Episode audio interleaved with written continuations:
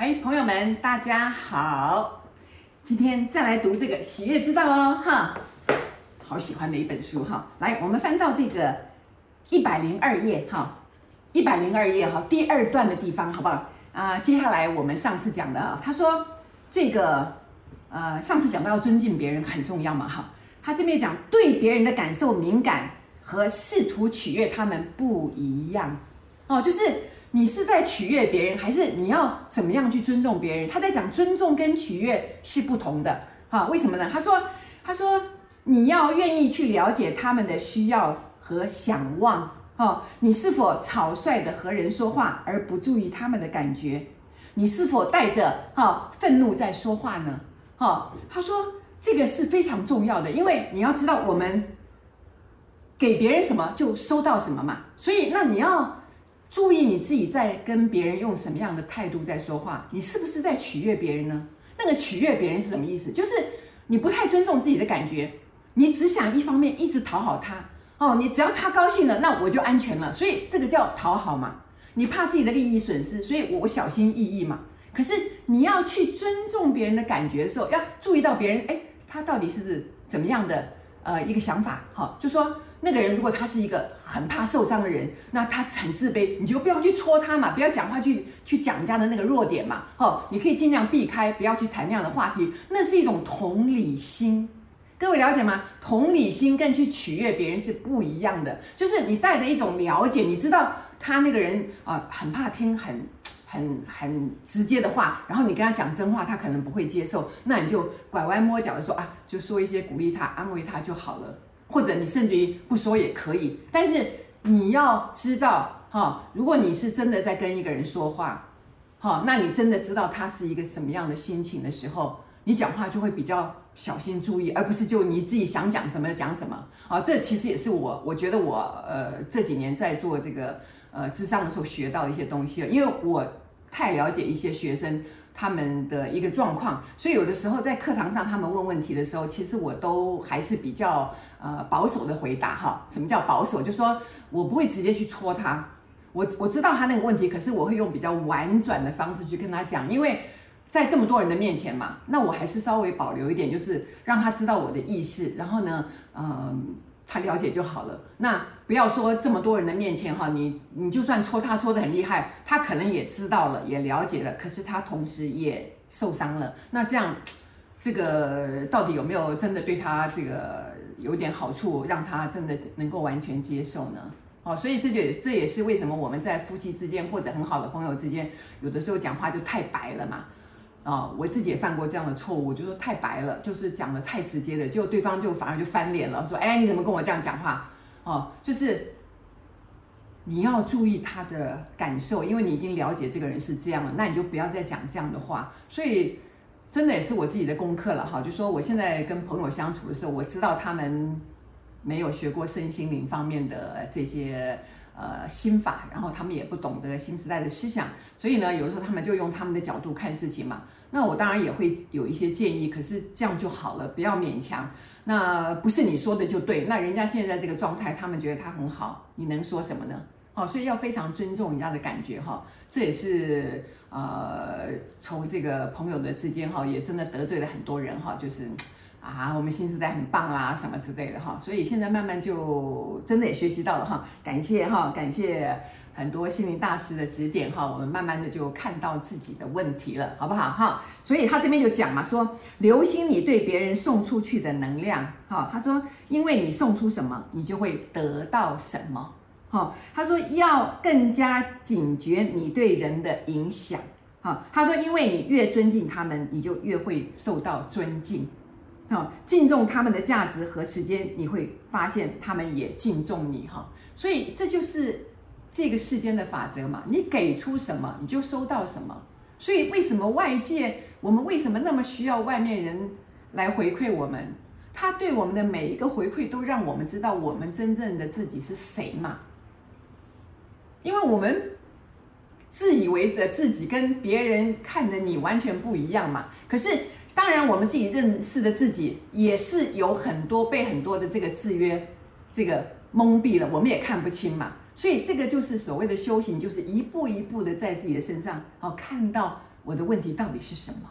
啊，我到底是怎么样的一个人？啊，别人认识的我跟我自己看自己的我是完全不一样的。啊，虽然说我们不要在乎别人的看法，可是我们可以看一看为什么他要那样讲。啊，他那样讲，好，那代表着什么样的意义？那让我们看到的是什么？我们有什么值得学习的，好不好？哈，就是这样。所以他这边这边有讲哈，第三段他说，有些人一向尊重别人，却感觉他们的付出没有回馈。好，他说这种情况往往是他们不觉得自己值得被别人好好对待，而让别人理所当然的忽略他们。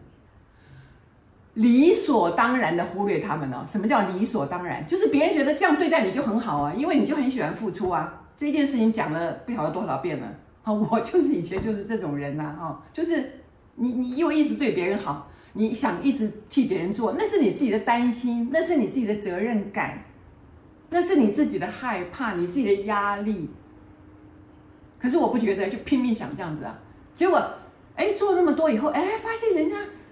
不是这样对待你耶，你对他十分，人家只对你两分，怎么回事呢？怎么会这样这么不平衡呢？怎么回事呢？哦，原来那是你自己爱做，人家可没有要你这样做，你自己那么爱给，那么爱做，啊，那好，那你做啊，我就是这样对待你啊。所以很多人觉得别人不尊重自己，或觉得自己没有被公平的对待，真的要回来看看自己耶。哦，你看别人是没有用的哈，看别人是没有用的啊，所以呢，这个很好玩。他说，当四周的人尊重你时，你尊重你自己是很容易的。好，你的挑战是，当周围的人不尊重你时，你仍尊重自己。哇，太难了。所以我看过太多在台面上的人物嘛，别人很尊重你的时候，很棒啊，你是一个人物啊，受到大家万人敬仰啊。可是后来呢，你下台了，或者你不在那个位置了，或者你怎么样了？别人怎么看你的时候，你你要怎么办？我跟你讲，每个人都会多多少少都会遇到这样的事情吧，所以才会说人啊，这个人走茶凉，人走茶凉是一定的，人走了茶不凉才奇怪，才奇怪，因为这就是大家都要往高处爬，大家都喜欢去簇拥一些事情嘛，那锦上添花的事情很好做啊，可是。当你不在那个位置，你在没有那样的光环之后，你怎么回来看自己？这才考验着你是不是真的爱自己啊？你真的喜欢自己吗？你真的觉得现在这个位置很好，很满意自己吗？哦，这个是备受考验的啊，很棒啊！至于你心头真正的自己是怎么想的，只有你自己知道。各位，你不说，没有人知道。所以这种修行的东西，不是表面上看得出来的，你必须内在。踏踏实实的，踏踏实实的，清楚自己的脑袋中想的是一些什么样的东西，你的画面是什么样的画面，很好玩啊，真的很有意思啊，哈，很有意思啊。所以他说，这个当你需要被别人肯定，以好以感觉自己很好的时候，你就失去了自己的力量。所以这也是我们一路走来自己的考验嘛。我们就是分享，我们就是做，我们不在乎别人怎么看。也许我有些地方是给我一些建议，我可以改一改。可是我真正要做，就是我分享了，然后我做了我喜欢的事情了。那至于怎么样，那没有关系嘛。那刚好，如果很多人喜欢，那很好啊。如果别人不喜欢啊，那我很喜欢，那也没有事啊。或者我可以朝一个什么样的方向做啊？给我一些建议，OK 啊。但是我还是很喜欢我自己，因为我们正在做一件我们自己认为非常重要，而且这一生里面我们都非常喜欢的事情。那何必在乎别人的掌声呢？哦，所以要平安自在，必须你的内在先能够平安。你平安自在了，外面一切都没有事情了，没有事情了，没有任何事情可以让你烦恼，因为我就是这样。哦，所以那个如如不动是这样的一个情况，我就是这么的平静，我这么的接受我自己所做的一切，我正在做我自己认为非常重要而且开心的事情。那听不进去这些东西的人或者不喜欢的人，那自然有别的法门嘛，那也很好啊。哦，那就恭喜他们，好让他们愉快的做自己呀，啊，啊，好不好？好，所以呢，那。他说：“这个当别人相信、信赖和支持你，那种感觉是很好的。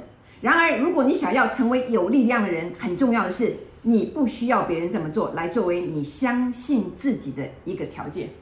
所以，绝对不能依赖别人哦！不要说啊，那个一定要大家万人景仰啊，大家都拍手，这个事情才非常的好。千万不能，不要依赖别人。当你依赖别人的时候，别人给你掌声，你快乐。”别人没有掌声，你难受，那你的快乐跟难受是不是就操控在别人手上了？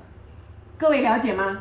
你就没有在做自己了，你仰赖别人。那请问你仰赖别人的掌声，你希望别人喜欢你，你要不要讨好？